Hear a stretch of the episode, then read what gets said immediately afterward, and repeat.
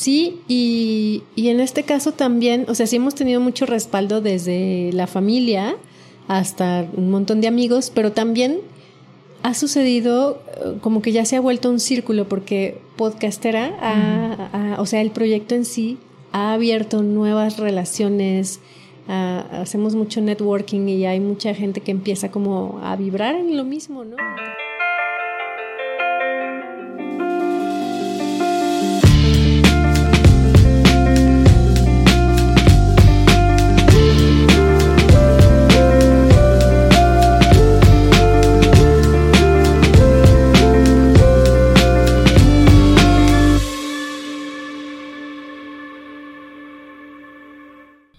Hola geeks, ¿cómo están? Bienvenidos a un nuevo episodio de Gigi Podcast, un proyecto de Geek Girls MX. Geek Girls MX es una comunidad creada por mujeres que busca hacer de su pasión un proyecto de vida.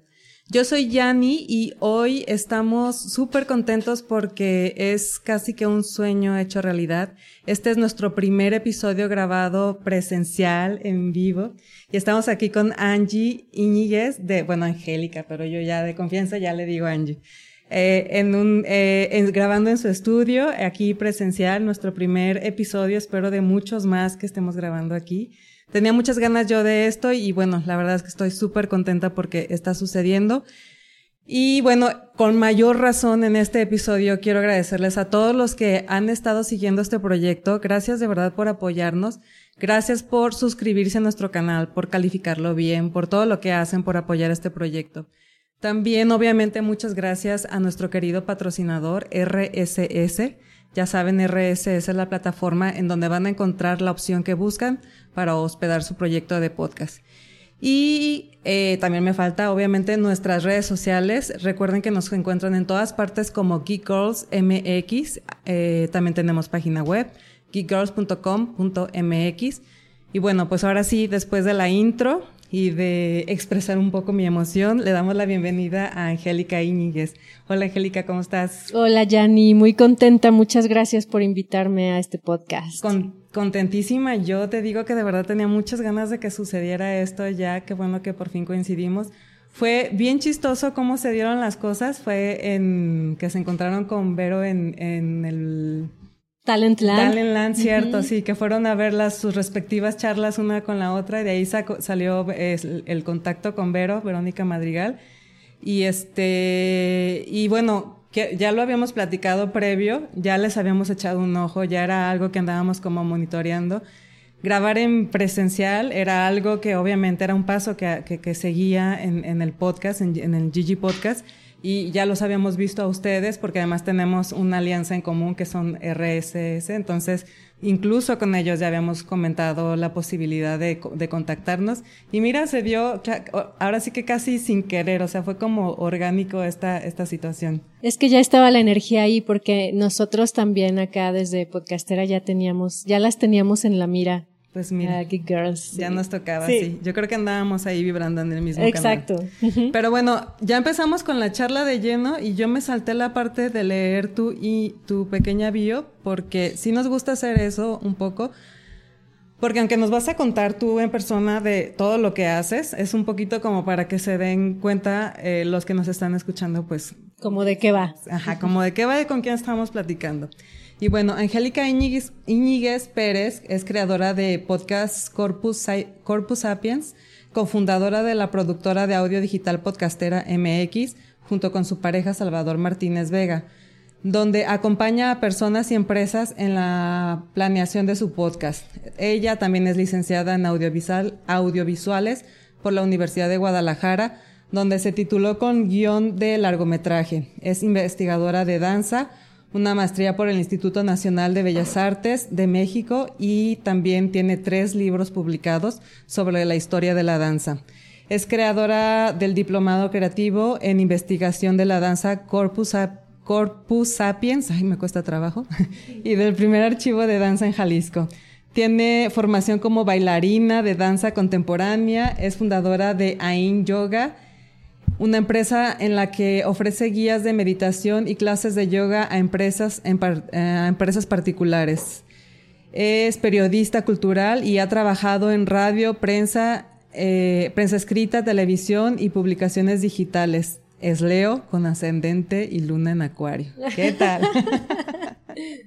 bueno, no era un podcast de astrología, pero... No, pero siempre es bienvenida toda clase de información. Aquí nos gusta hablar de todo y este, y obviamente, fíjate que no hemos tenido un episodio como tal, así que hable de, astrología y de todo esto, pero estaría bastante bien, fíjate, bastante interesante. Mira, con Caro Meloni. Bueno, con Caro Meloni platicamos y un poco de eso, yo sé que ella se dedica muy de lleno a eso y sí platicamos sobre eso, pero más como enfocado en la parte de negocio, nos contó más o menos cómo ella lo utiliza, lo utiliza como herramienta para aplicar estrategias, ofrecer estrategias a, a sus clientes pero no nos fuimos de lleno así y que estaría muy interesante porque te digo, ya hemos tenido charlas de todo tipo, luego organizamos uno como ese. Pues aquí Sally y yo tenemos ganas de hacer una mesa de, de astrología, ¿verdad? Porque tenemos varias amigas súper buenas astrólogas.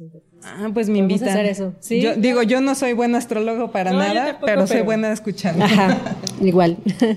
Este, y bueno, pero ya, vámonos contigo directamente. Además, estamos aquí, bueno, obviamente nuestro primer línea de contacto fue Podcastera MX, esa es como casi por, por lo que nos conocimos, pero ya leyendo tu, tu bio y conociéndote y platicando un poco más, me doy cuenta y me sorprende que estás súper metido en el rollo de la danza. Te encanta la danza. Bueno, tengo formación eh, dentro de la danza escénica, dentro de la danza contemporánea y un poco también de ballet clásico desde que era niña. Bueno, es más, mis papás eran bailarines, entonces yo nací en una familia donde de bailarines y eh, comencé a hacer clases de danza desde que tenía cuatro años. Tuve formación sobre todo en la infancia, en la adolescencia ya más intermitente, o sea, era parte de mi día a día, la danza. Y em, después, cuando tenía más o menos como 24 años, me, o, o antes, ¿no? Incluso antes, siempre tenía muchas preguntas, ¿no? Siempre quería saber como toda la historia de la danza, quiénes eran los maestros, de dónde habían venido. Me atraía mucho eh, llegar así a Luis XIV, al Rey Sol, que había, bueno, de donde surge todo el ballet clásico, ¿no? Llegar eh, a través de los maestros que conocía, quiénes eran sus maestros, quiénes habían sido sus maestros, qué historias había detrás, por qué nos movíamos de esa manera. Y eran preguntas que, que luego otras compañeras de la danza no tenían, se me hacía muy chistoso, ¿no? Ellas estaban entregadas a bailar y ellos también. Y yo no, yo siempre tenía como estas cosas en la cabeza. Entonces ahí fue cuando empecé a hacer un poco de investigación de danza, porque ya también hacía, trabajaba como reportera cultural em, en el informador y luego antes de eso estuve en un programa de radio. Entonces como que siempre esa parte de, de la danza y aunque tuve formación como bailarina y, fue muy importante, creo que la parte de investigación siempre, siempre estaba ahí y siempre quería hacerla, ¿no? Entonces empecé a hacer investigación de danza como de primera mano, sin tener muchas herramientas todavía de investigadora, pero sí tenía la herramienta de, de la entrevista, por ejemplo, y conocía a los personajes cercanos. Siempre me ha gustado mucho escribir también. Y, pues toda la parte del radio, me encantaba grabar entrevistas con mi grabadorcita así de cassette y bueno, todo eso. Y digo, prueba de eso es que aquí está, miren, esta es la prueba. Quien no esté viendo el episodio en YouTube vaya porque estos son unos libros este, que ha escrito, digo, como ya lo mencionamos en la, en la bio, este, y qué padre, qué padre porque creo que aquí juntas todo, ¿no? O sea, juntas la parte de danza, que yo siento como que lo de danza era casi como hobby, como, como oficio en tu familia, ¿no? Ya todo el mundo, o sea, sí o sí te ibas a enterar del asunto porque todos participaban de alguna manera en la danza. Y luego la parte de investigar, pues sí, oye, qué loco, porque a mí me encanta bailar, pero jamás se me ha ocurrido ponerme a investigar más allá de la coreografía y qué paso sigue. Nunca me he puesto a investigar de por qué y todo eso.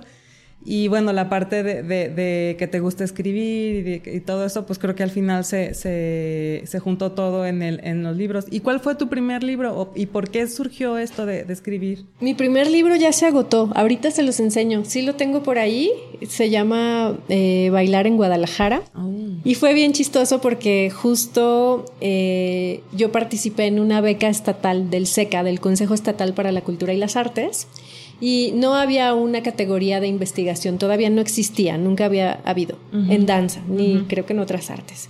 Entonces yo dije, o sea, mi proyecto era, yo quiero hacer un libro, una publicación sobre historia de la danza en Guadalajara. Yo así pretenciosamente, ignorantemente, como muy ingenuamente quería hacer toda la historia de la danza en Guadalajara, ¿no? Ya después me di cuenta de que eso es algo, es una empresa enorme, pero bueno.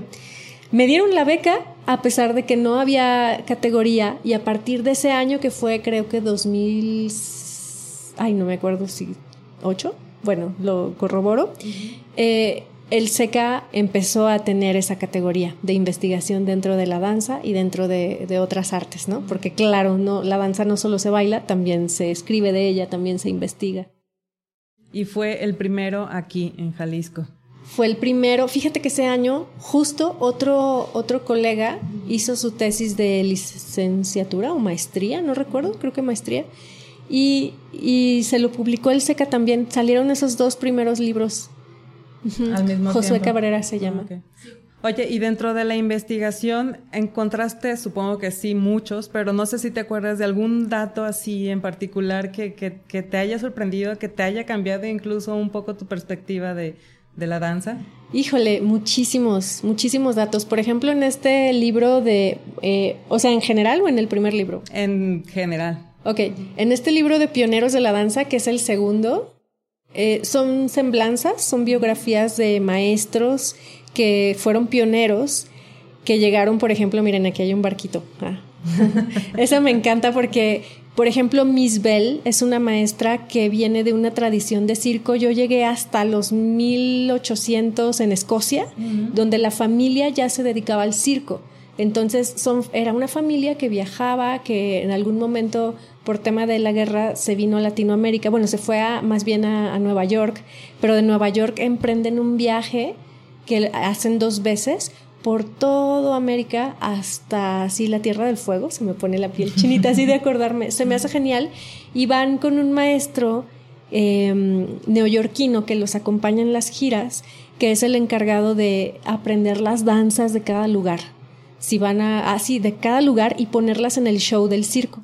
y esta maestra, Miss Bell, que finalmente se establece en Guadalajara, Em, y que es una maestra súper querida, que vivió 101 años y así en Guadalajara, pues todo el mundo quería bailar con Miss Bell, era muy famosa. Em, ella pues era junto con su hermana bailarina del circo, entonces aprende esas danzas no de manera, o sea, se dedicaban de manera profesional al circo, eran bailarinas profesionales de circo, sin embargo, las danzas las conocían pues lo que podían, lo que iban captando de cada lugar que iban visitando, ¿no? Y eso ella viene aquí a Guadalajara y lo enseña. Ella es la primera que abre una academia aquí en la calle de Corona, en el centro, ¿no? Donde están todas esas tiendas ahorita de música por ahí, o sea, tengo el número exacto y todo, entonces para la investigación a mí me gustaba mucho ir como a esos lugares físicamente donde habían donde había sucedido algo, ¿no?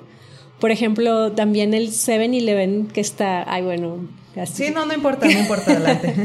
Ni que fuera radio. Ah, este, que está en Vallarta y Chapultepec.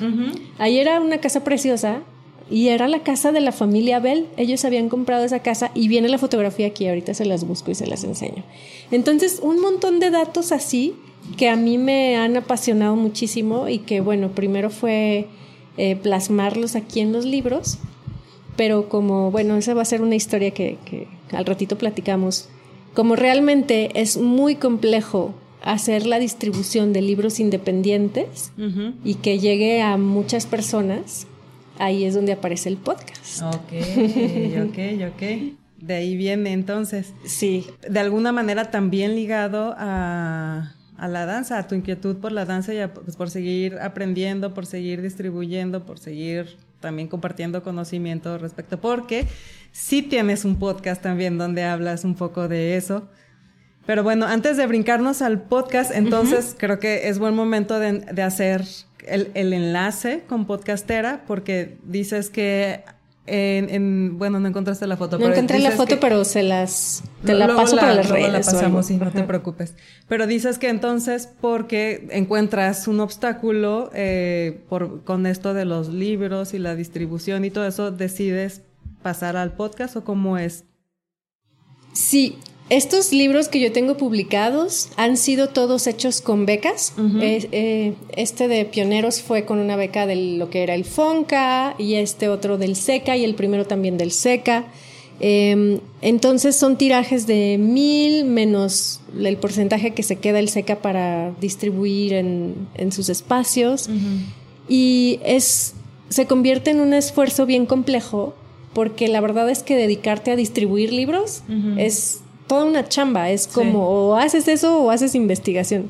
Entonces, lo que me di cuenta también es que el audio no tiene fronteras y la frontera es el idioma. Entonces, de ahí surgió, pues sí, Corpus Sapiens, que es la primera producción, el primer podcast que, hemos hecho con Podcastera MX hace dos años. O sea, nacieron juntos Podcastera MX y Corpus Sapiens. Entonces, podcastera surgió para cubrir una necesidad que, surgió a partir de Corpus Sapiens. más o menos sí. Estábamos en, ¿qué era? Hace dos años, 2020. bueno, algo así, ya 21. Ajá.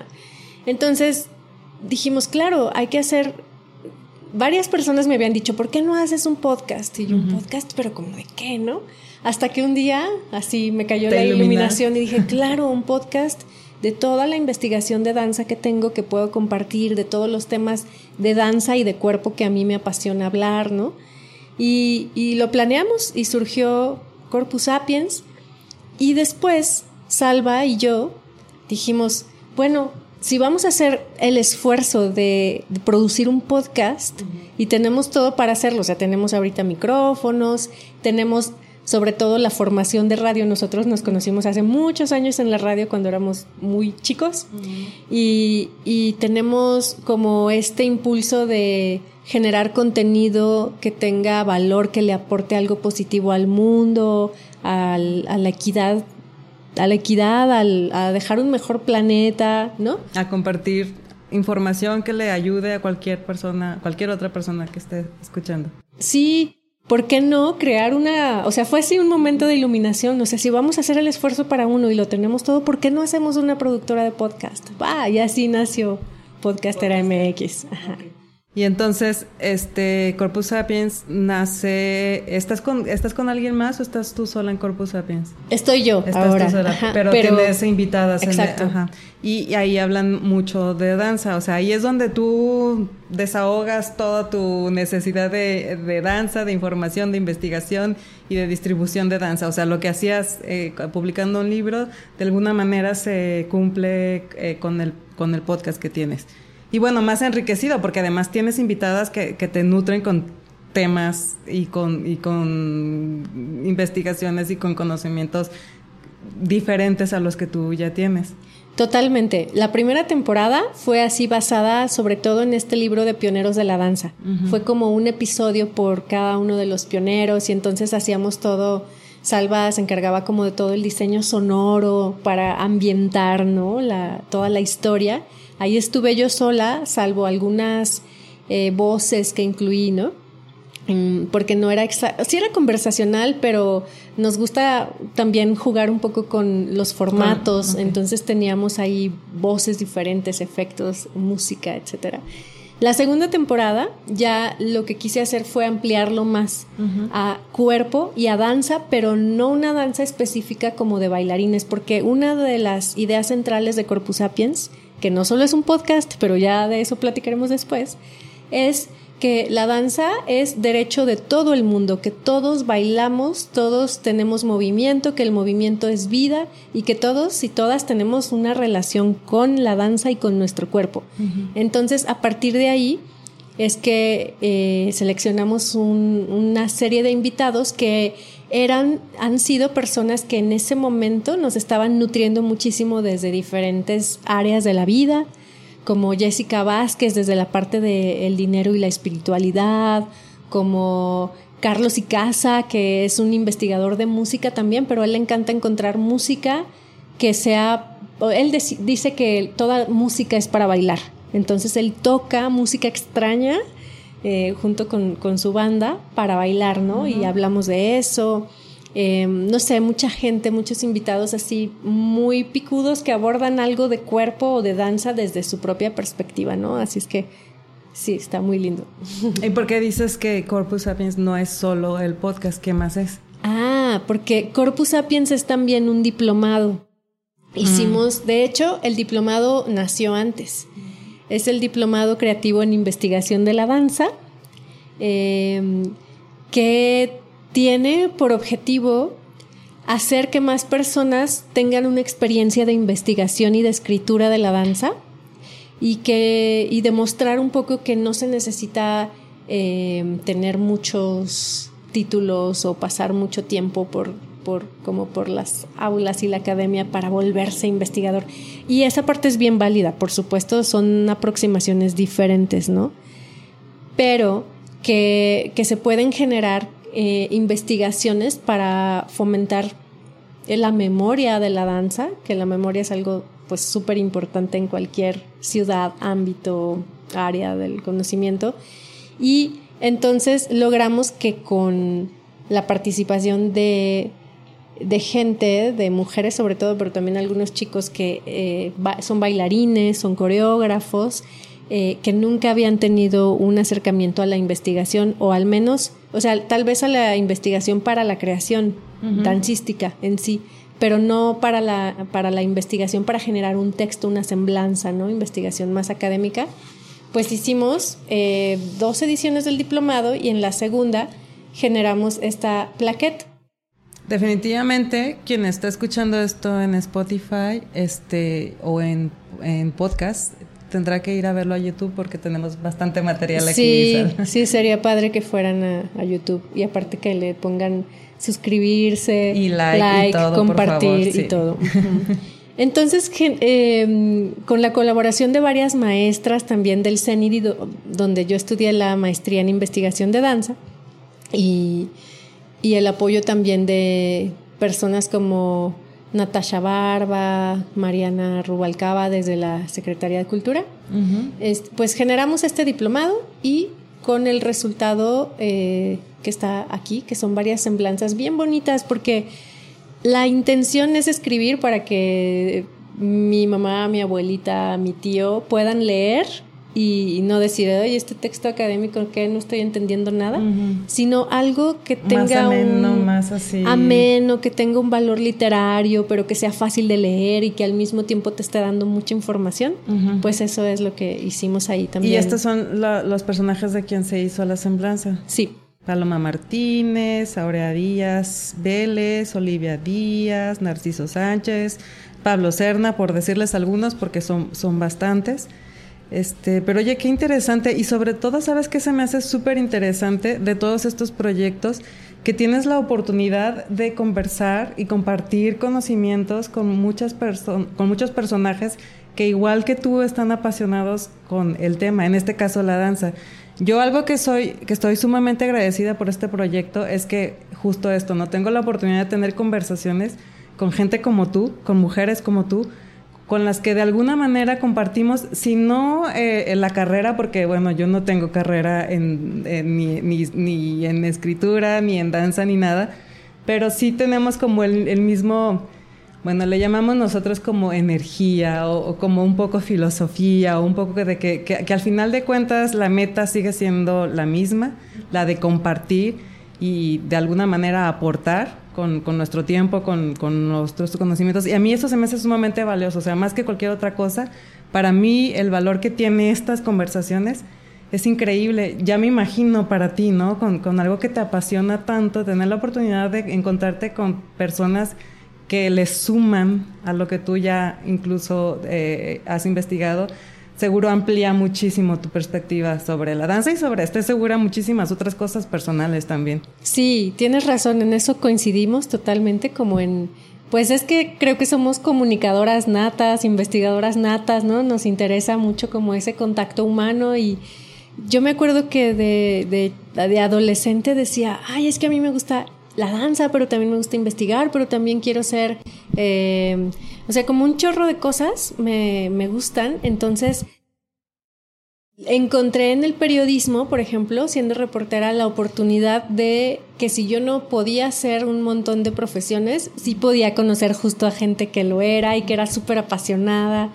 Y también siempre, como en, en la escuela, me atraían muchísimo los maestros que eran apasionados yo decía, es que sí, hay materias que a lo mejor no son mis favoritas, pero si yo encuentro un maestro así de química, de física, de matemáticas, que sea súper apasionado, esa es una parte que me hace admirar muchísimo a las personas y me hace interesarme en el tema. Sí, exactamente, justo eso, porque sí, yo muchas veces me he topado con temas que no tenía ni idea, que hace ratito te platicaba que estaba, por ejemplo, Mazday, que, que se dedica a la industria del fashion film.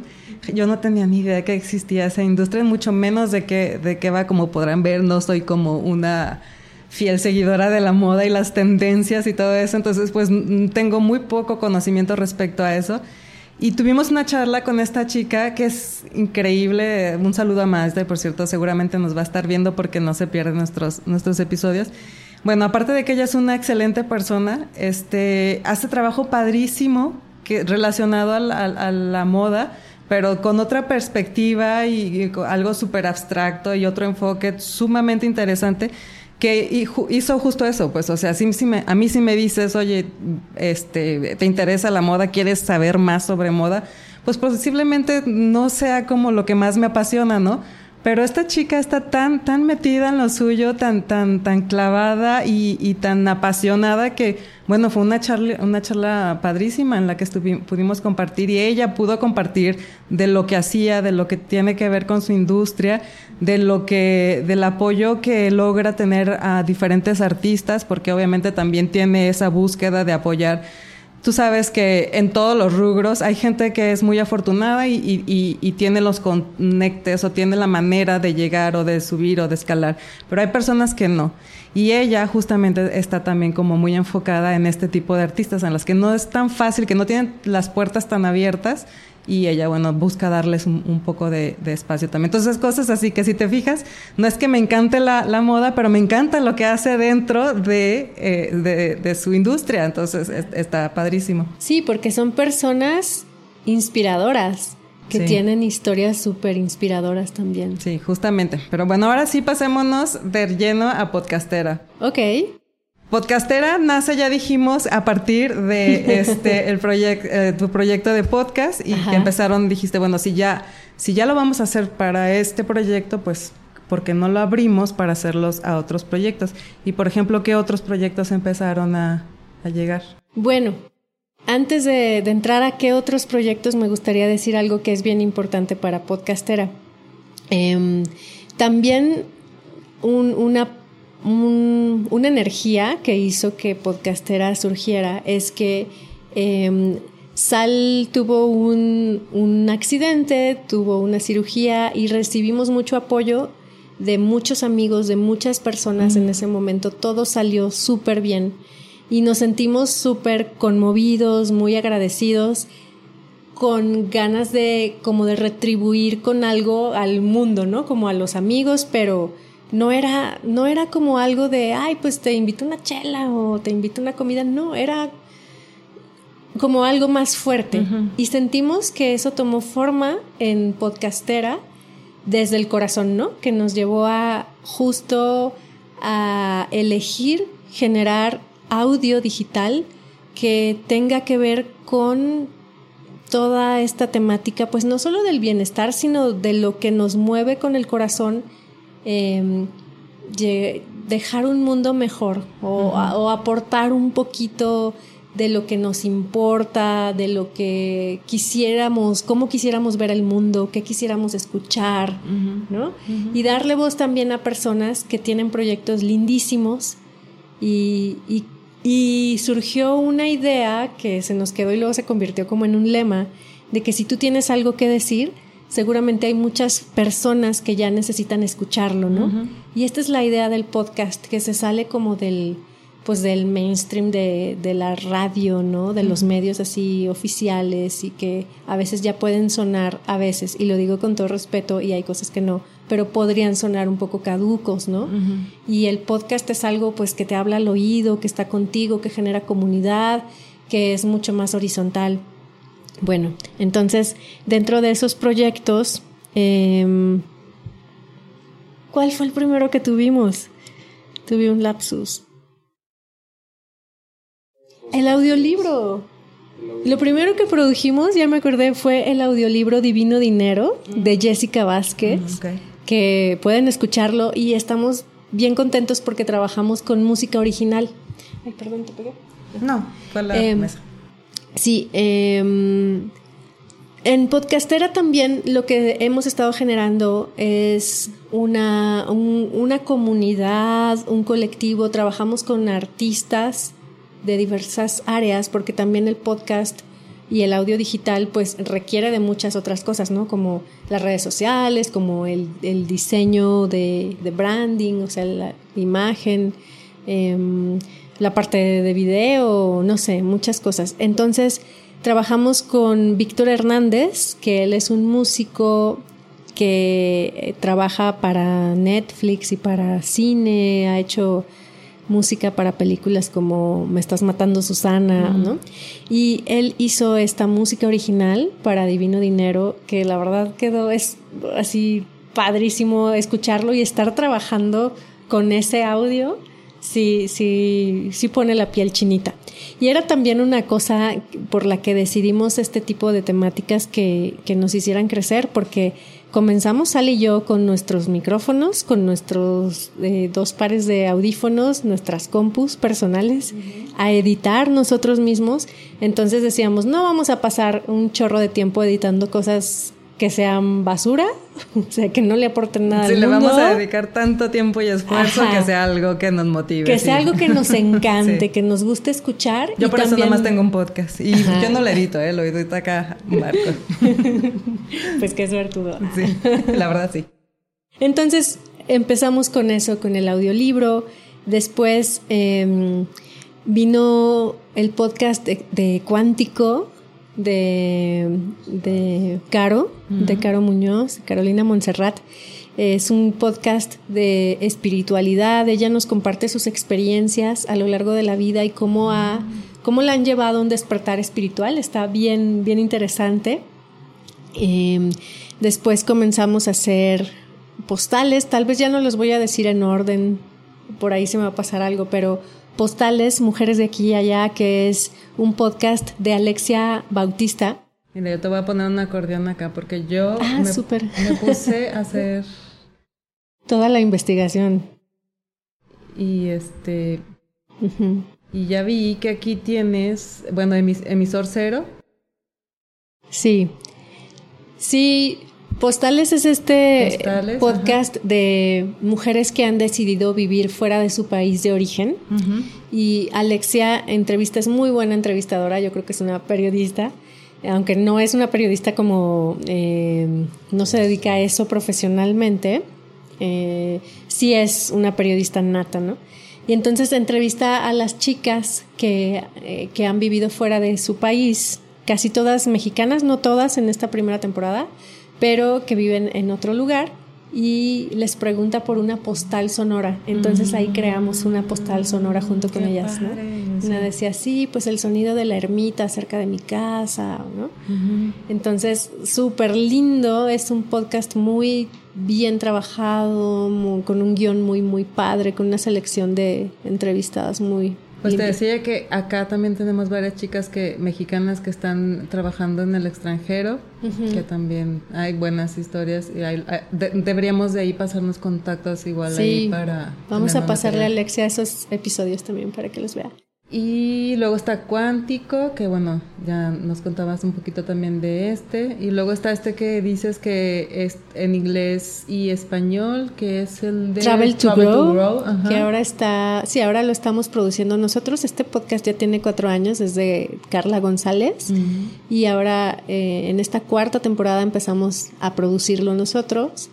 Em, es un podcast que habla del viaje interior de lo que te sucede adentro cuando viajas externamente, ¿no?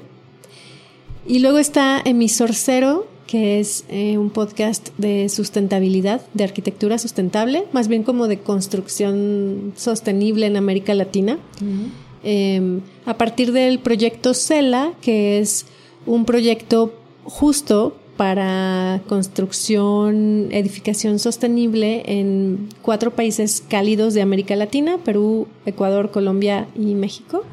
Y y cómo se generan estos nuevos esfuerzos para llegar como al net, eh, net zero o, net positive, ¿no? O sea, en lugar de... De quitarle. De quitarle al mundo, ponerle un poquito. Y bueno, o de perdida de quedar de pérdida quedar tablas, exacto. Sí, entonces de eso va y es un podcast padrísimo porque pues hay muchas voces, muchos acentos, nos gusta mucho eso, mm. eh, como todos los acentos latinoamericanos. Sí, está muy padre. Y no solo latinoamericanos, porque luego hay gente, como estos son fondos suizos, hay gente de Suiza, ¿no? Que, que de pronto hemos entrevistado, entonces esa diversidad pues es muy rica. Ay, qué padre. Y ese lo conducen Citlali Palacios y, Salva, Salvador Martínez, que Salva es arquitecto también, ah, Citlali también. Citlali y su novio Tino se fueron a recorrer Latinoamérica en bicicleta. Wow. Ajá, hicieron como dos años de viaje. Entonces, el tema era que iban llegando a, a poblaciones, a comunidades, a aprender de como de la arquitectura del lugar, de cómo trabajaban en la comunidad y a aportar un poco de lo que ellos sabían de la construcción. Y ahora están haciendo su casa aquí con sus manos, así en, en Tepa, creo. Entonces, pues todo eso es bien enriquecedor. Sí, cómo no, súper interesante. Y luego tienes, eh, mm, bueno, aquí está también ya el, tuyo, el de Corpus Sapiens, y luego está el de el Beat Astral y este que, quedamos que estaba en proceso, ¿verdad? El de masculinidad en, en tránsito. Sí, estamos trabajando en ese de nuevas masculinidades. Pues la familia creció, ¿no? Digo, de... Está creciendo, sí. Y el, y el bebé podcastera también. Te voy a confesar que el primer año, o sea, los primeros dos, pero el primer año de verdad era como tener un bebé chiquito. Bueno, nosotros no tenemos bebés, pero yo me imaginaba así porque era como una cosa de 24/7, de, de estar ahí y todo era para el proyecto, todo era para podcastera, ¿no? Todo el, todo el tiempo, todo el dinero, toda la energía, todo el esfuerzo y todo lo que dejabas de hacer. Entonces, ahora después de dos años sí sentimos que va creciendo un poquito el, baby, ya se está haciendo grande y un poco más autónomo.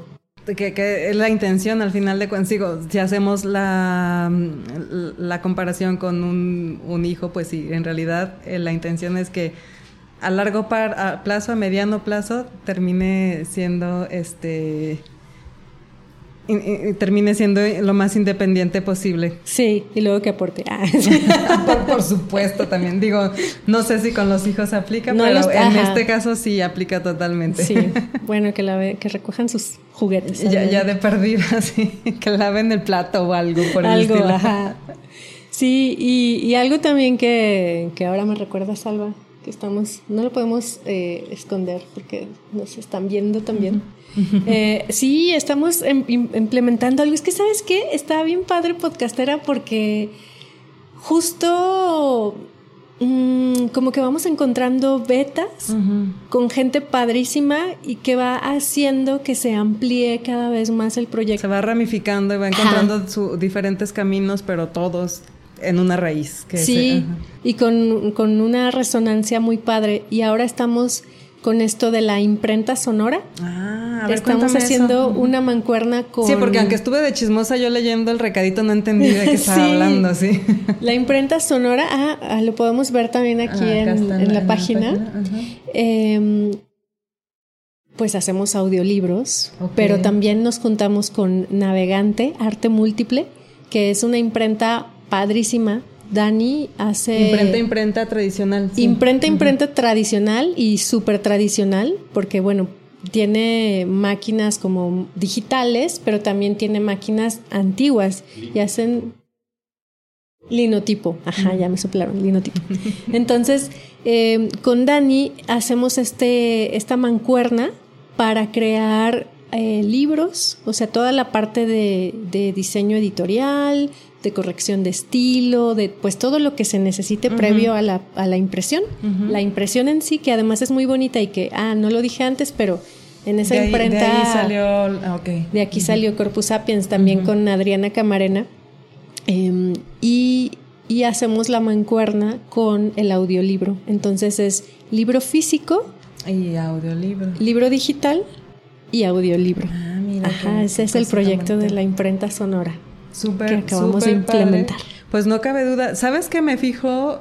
Em, eh, bueno, puedo percibir en lo que hemos estado platicando y en los diferentes proyectos que me has estado contando, que todos tienen como más o menos, aunque lo que decíamos, que aunque se, se, se dediquen a diferentes cosas, tienen como el, en, de esencias, es lo mismo, ¿no? Sí los buscan, llegan, cómo es, escogen con quién van a trabajar, con quién van a hacer un proyecto, escogen con quién van a grabar un podcast o cómo es que cómo se selecciona estos proyectos o cómo es que todos tienen en común esto.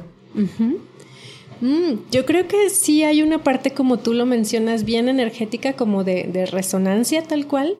Em, si nos buscan a través de, nos encuentran en la página, así nos ha pasado con, con varios de los podcasts, con varias de las... Que deberíamos de decirla, porque es eh, podcastera.mx, al final la vamos a decir, pero vamos a decirla todas las veces que podamos. Ajá, sí, está muy fácil, es podcastera.mx. Entonces, a partir de ahí es que nos encuentran desde diferentes lugares y nos piden, bueno, hay personas con las que finalmente en este momento todavía no, no hemos trabajado, pero nos buscaron, nos encontraron, platicamos, eh, les presentamos lo que hacemos nosotros para definir el proyecto, que es un brief, tenemos un brief para aterrizar el proyecto. Eh, también en otras ocasiones nosotros hemos buscado a personas con las que queremos trabajar, que nos encantaría en esa hacer ocasión nos buscamos mutuamente, por ejemplo. pues como que nos encontramos, ¿no? Como que ya nos teníamos en la mira y en la oreja, pero se dio todo de manera súper orgánica. Super, sí, lo que decíamos, ¿no? Que no nos habíamos visto en persona hasta el día de hoy, pero ya habíamos tenido charla por video y llegamos como si nos conociéramos ya de antes, así que chistoso. Sí, sí, sí, yo lo sentí así, totalmente. Entonces, pues de todo un poco, em, nos buscan y, buscamos y, buscamos ahí en el radar cosas que, que decimos, es que esto debería de tener un podcast. ¿no? Oye, y ahora quiero que me cuentes un poquito sobre los obstáculos que se han encontrado, porque seguro, digo, cualquier proyecto, de lo que sea, siempre te encuentras con obstáculos. Y no son obstáculos, tal vez son lecciones o pruebas o cosas que tienes que aprender para que siga adelante. Y nos gusta mucho platicar de eso porque siempre lo hemos dicho, tenemos como muy penalizado el rollo este del error, de equivocarte, de que, de que te tires la toalla la primera y todo eso. Y lo cierto es que lo que sea que emprendas, lo que sea que hagas, aunque seas empleado en una empresa, aunque, aunque te dediques al hogar, aunque seas lo que sea, siempre te vas a encontrar con cosas que tienes que aprender para seguir adelante. Cuéntame cuáles, cuáles han sido algunas de los suyos y bueno, sobre todo cómo los han superado. Sí, Estoy, sí, eso, los retos, ¿no? Que tienes todo el tiempo. Estoy abriendo este libro que es de Yanni. Sí. Porque justo aquí, en esta, escribí como una introducción al, al este libro que, bueno, este no hemos platicado, es En búsqueda de la libertad, danza experimental en Guadalajara. Este es un ensayo que hice para titularme de la maestría en investigación de la danza, solo contexto. Y en el Em, en la introducción que escribí, em, decía justo que, que a veces se necesitan mil pasos para generar un proyecto y que esos mil pasos a veces se ven como errores, pero no necesariamente son errores, simplemente pues se necesitaban esos, esas, o, o, sí son errores, pero no es que esté mal tener errores, ¿no? Para poner un ejemplo así muy de cuerpo, movimiento y danza, Em, y de nuestra cultura, como es, cuando un niño chiquito empieza a caminar y camina y va de mí hacia ti y sin caerse, todo el mundo, bravo, ¿no? Pero si se cae, nadie le aplaude. No, mi amor, no te preocupes, pero levántate, ¿no? Como si estuviera mal. Pero tan importante es mantener el equilibrio, caminar y no caerse, como, caerse, como caerse, el acto de caerse y luego de levantarse. O sea, físicamente, neuronalmente es igual de importante, no hay uno sin el otro. Entonces, ¿por qué todo el tiempo estamos viendo la parte bonita, ¿no? Y lo que no, pues lo... Y bonita por quererle, porque por alguna razón la etiquetamos como bonita, porque ¿por qué no es bonito también ah, eh, caerte y levantarte, Exacto. ¿no? Sí, es una, una cosa cultural, ¿no? es una visión. Entonces, pues sí, claro que hemos tenido muchos retos. Em, a ver, a lo mejor el primer reto fue, pues, el reto económico. Quizá no Ahora el podcast es algo muy accesible, ¿no? Sin embargo, bueno, requirió su esfuerzo eh, comenzar, comenzar. Otra es, bueno, Salva y yo somos pareja, somos roomies, somos socios, compartimos muchas cosas. 24 a 7. Sí, entonces tratamos de que cuando haya oportunidad, de que cada quien viva también como sus propias experiencias para tener algo que contarnos después. El fin de semana, aunque sea. Pues lo hacemos, ¿no? O sea, ese es otro reto. Porque tiene muchas implicaciones, por ejemplo, de, de cruces. Y son cruces que yo creo que van a suceder. O sea, sí tenemos tratamos de poner nuestros límites, ¿no? Como aquí en, en, el estudio hablamos de cosas de podcastera y acá como en áreas porque tenemos el estudio dentro de casa. Entonces, en el cuarto no, pero al rato ya estamos en la cama y estamos hablando de, cosas de podcast. Así, espérame, espérame. No, y se, salen de la cama y se vienen. sí, o sea, es muy difícil delimitarlo, ¿no? Pero lo intentamos. Sobre todo siendo un tema que les apasiona tanto a los dos, ¿no? Ya me imagino, es que quiero contar algo de podcastera, pero estamos en la cocina. sí, sí, sí, sí. Exacto, y, y, sobre todo porque sí es un tema que ocupa una gran parte del disco duro de nuestras cabezas ahorita. es la realidad. Como un niño, tal cual. y luego las otras cosas como de, de también como de ah, ya estoy enojado contigo, pero estamos en podcastera, no te portes así porque no. O sea, cómo, cómo mediar esas cosas es un reto, sí, lo es. Sí, ya lo, ya lo creo. Sí, porque obviamente pues tienes que hacer un lado, ser muy profesional, muy maduro, hacer un lado las cosas personales y ubicar que ahorita estás en la chamba y entonces te tienes que comportar como el compañero, el socio, el lo que lo que sea que, que, el acuerdo que hayan llegado a hacer en, dentro de la empresa. Y bueno, se termina, bajan la cortina y pues ya se tirarán los platos, pero mientras están trabajando, pues sí, tienen un compromiso mutuo que, que cumplir. Sí, y, bueno, tratar eso, ¿no? Como de, de dibujar un poquito más esos límites entre lo personal, la relación de pareja, lo individual. Creo que va bien. creo que lo vamos navegando otra vez así el no, ¿no? Se ve, se ve, se ve. lo vamos navegando, creo. Y otro reto dentro de esto eh, es que Salva, por ejemplo, es muy nocturno para trabajar. Su energía es nocturna. Tu morning person. Ajá, totalmente. Entonces somos así como, a mí a las 8, a las 9 de la noche a mí ya no me digas nada, porque lo que te conteste no, no va a ser fidedigno. No es coherente. Ajá, no.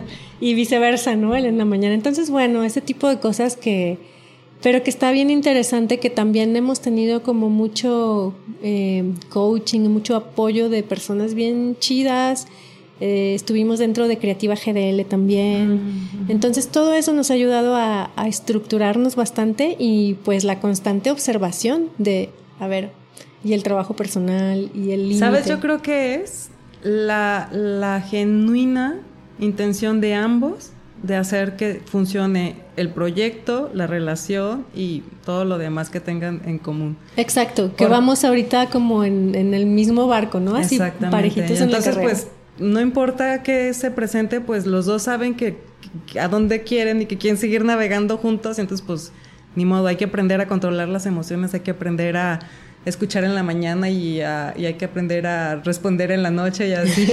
Oye, yo lo vería eso como un balance, ¿no? Tú eres, tú eres productiva de mañana y él de noche sí tiene cubierto el día completo. Todo el horario, sí. y más. sí. sí. sí.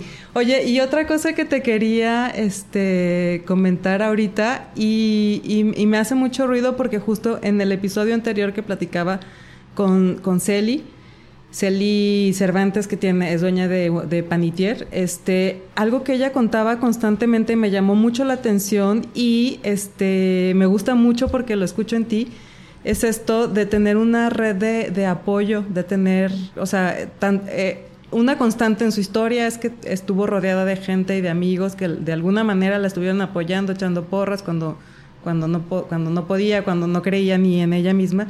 Y ustedes también, o sea, los proyectos que tienen y que han surgido alrededor de Podcastera y la manera en que surgió a partir de un momento difícil de, Salva, como tú le dices, y este surgió como reflexión de eso. Entonces, qué importante es, ¿no? Contar con, esta red de apoyo, con, esta comunidad que te, que te respalde y que muchas veces hasta te impulse a hacer cosas que tú a lo mejor solita no puedes hacer. En mi caso fue Marco, yo también no tenía, tenía muchísimas ganas de hacer un podcast, pero me moría de miedo, o sea, a mí me, yo necesitaba que como sentir el respaldo de alguien, y él literal me dijo, órale, vas. Y de hecho vamos, porque me está ayudando desde el principio en este proyecto.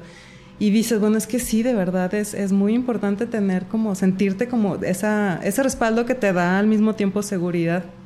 ¿no? Sí, y, en este caso también, o sea, sí hemos tenido mucho respaldo desde la familia hasta un montón de amigos, pero también ha sucedido eh, como que ya se ha vuelto un círculo porque podcastera, o sea, el proyecto en sí ha abierto nuevas relaciones, hacemos mucho networking y hay mucha gente que empieza como a vibrar en lo mismo, ¿no? Entonces, sí, es fundamental tener todos esos apoyos y cobijos y, no poder platicar con alguien.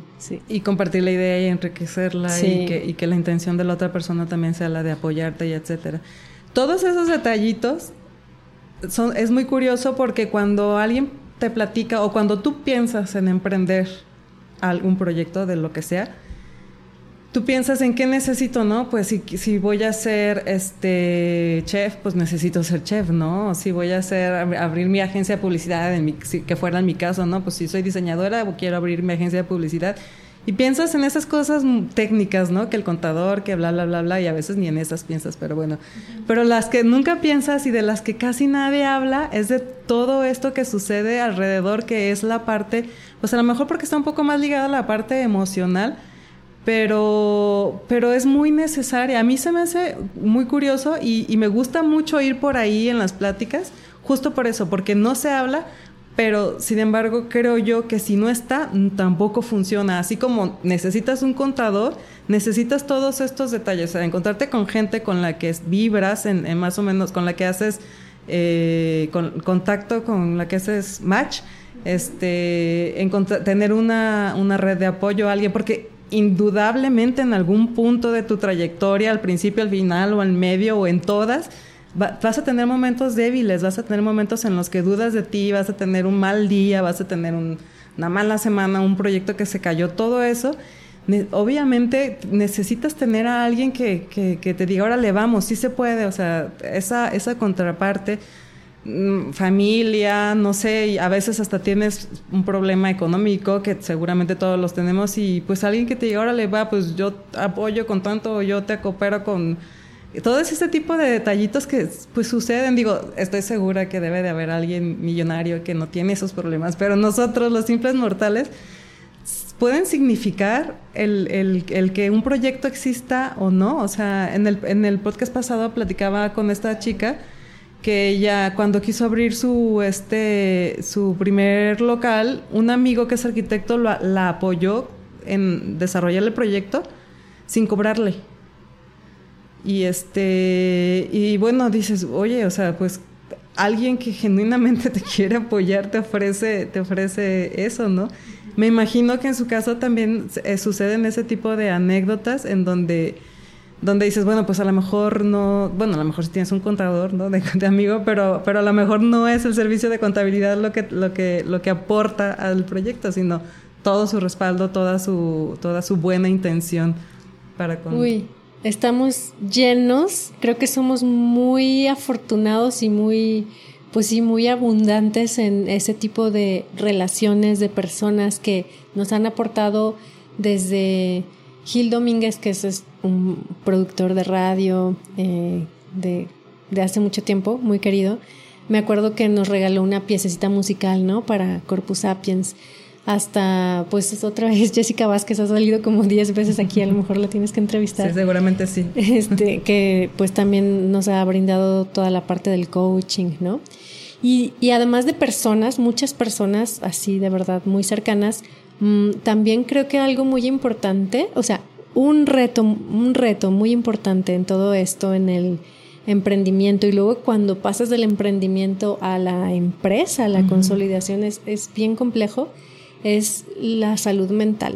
Uh -huh. Entonces, para mí algo también que me ayuda mucho es la meditación, la práctica de yoga. Es otra cosa que yo hago también. O sea, de hecho, ahí yoga, pues nos ha ayudado mucho a sostener la posibilidad de que exista podcastera, ¿no?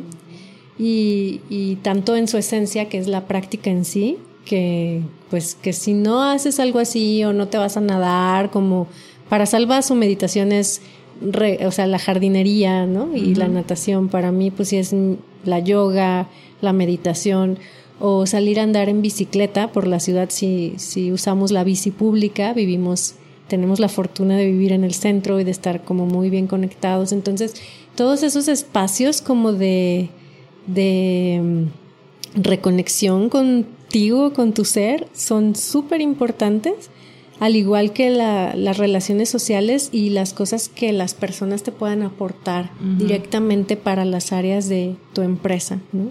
Sí. Son fundamentales. Yo creo que sin eso no seríamos lo mismo. Sí, yo, yo también creo, digo, a lo largo te digo, de las conversaciones que he tenido, siempre hemos llegado a ese punto en donde sí, o sea, ok, todo lo técnico es necesario, pero la parte humana también no lo puedes hacer no lo puedes hacer a un lado, no. no. Y, y, y, sobre todo no te puedes sostener, ¿no? Porque como volviendo a la analogía del niño y de, y de los proyectos, o sea, es lo mismo cuando, cuando tienes un niño recién nacido, pues sí, demanda el 24/7 de tu tiempo y tú te hasta te olvidas de ti, ¿no?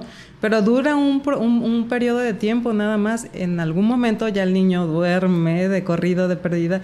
Y bueno, es igual, en un proyecto en algún momento, pues sí, sabes que necesitas necesitas echarle todas las ganas y todas las energía y todo tu tiempo, pero no lo puedes sostener. O sea, la vida de tu proyecto no puede ser así en su totalidad, es insostenible.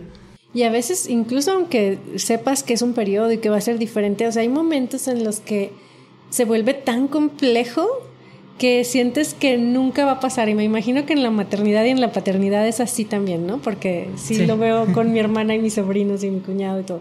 Entonces, sí, sí se vuelven como estos tiempos tan uh -huh. extendidos, ¿no? Que sientes que todo es caótico, que a lo mejor hay una cosa que no estás pudiendo resolver o que tienes dedicándole a un episodio muchas más horas de las que pensaste sí. o que y la te llega parte el síndrome del impostor y... Uf, mil cosas sí son un montón de cosas en el proceso que hay que ir resolviendo y que además requieren como diferentes salidas, ¿no? Eso uh -huh. se vuelve también complejo como con mucha recarga cognitiva. Y hoy en día, ¿cómo es su, su, su proceso dentro de Podcastera? O sea, de, de, ¿cómo es que...? Porque sé que no solo es el... Bueno, aquí tenía yo mi... mi mi acordeón, porque sé que no es solo el proceso de grabar el, el, el podcast y ya, o sea, intervienen en mucha más parte de, de, todo el proceso del proyecto, llámese quien sea, ¿no? O sea, desde el sí. branding, desde la generación de contenido, desde eh, la planeación, ¿no? De qué, qué, ¿En qué más apoyan a, a los proyectos que, con los que están ahorita grabando? ¿Y cómo son sus procesos? Si nos pueden contar un poquito. Uh -huh.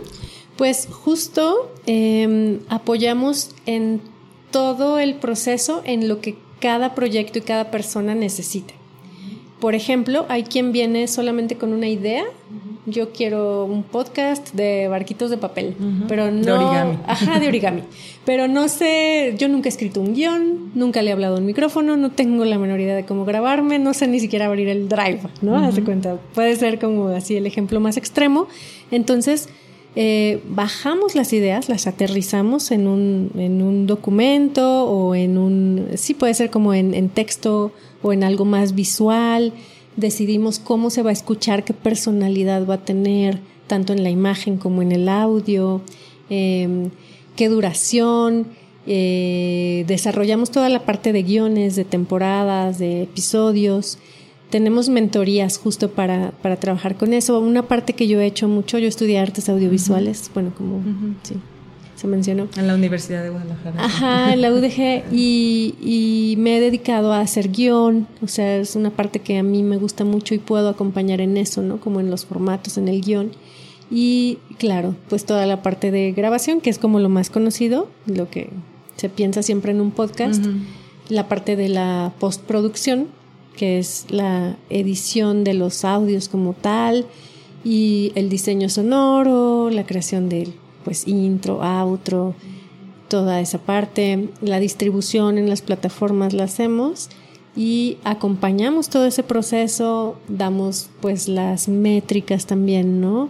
Que se necesitan y, otra vez, si hay una siguiente temporada, pues revisamos todo eso que ya sucedió y proponemos algo nuevo, ¿no? Como, como generar audiencias. Y mm, trabajamos, por ejemplo, con actrices y actores de voz. Está Abril Íñiguez, que contribuye en esa parte que es una actriz de voz y, podemos eh, usar algunas voces tanto para podcast conversacionales como para, bueno, de ficción, no se diga, ¿no? Que ahora vamos, no puedo todavía contar mucho, pero vamos a empezar a hacer algo de ficción también. Estaremos al pendiente. Ajá, sí, ahí, ahí va a estar todo. Eh, como hay mucha gente creativa y, y como te decía hace rato, siempre el audio digital, no solamente el podcast, necesita de un montón de cosas alrededor, ¿no? Por ejemplo, un podcast, pues siempre va a necesitar de las redes sociales, ¿no? Porque tú puedes hacer tu podcast como ese contenido amplio del que luego vas a sacar, pues, los shorts de video, de audio, las infografías o lo que se necesite, ¿no? Em, y, y bueno, en cuanto a dinámica, siempre tenemos eh, una, una primera reunión donde justo abrimos este documento que diseñamos, que es el brief, con unas preguntas muy específicas, donde ponemos a, reflexionar mucho, eh, bueno, nos ponemos a reflexionar en conjunto con, con los posibles clientes sobre las ideas que tienen. Y hacemos una búsqueda también como de temáticas similares en podcast Em, si hay, si hacemos dinámicas, por ejemplo, para elegir el nombre, ¿no? Desde el naming. Ajá, hacemos el naming, mm, pues todo lo que se requiera, todo el acompañamiento que ellos sientan, también hacemos como eh, algunas preguntas que tienen que ver con las fortalezas que ellos tienen, con en dónde ven su podcast en, eh, en unos años y cuál sería como la parte más difícil en que les podemos ayudar, ¿no? Finalmente nuestro lema es eh, tú dedícate a crear, nosotros hacemos todo o lo sea, Yo, igual tú llegas, hablas aquí, quiero hablar de origami y entonces tú llegas y te pones a hablar de origami, todo lo demás ustedes lo hacen. Sí. Wow. Y supongo que también ya habrá gente que llega y este ya trae una idea, incluso ya trae su logo a lo mejor y todo eso. No importa, igual también pueden llegar aquí. Sí, en cualquier fragmento, o sea, puede ser en todo el proceso o en el fragmento del proceso en el que nos necesiten.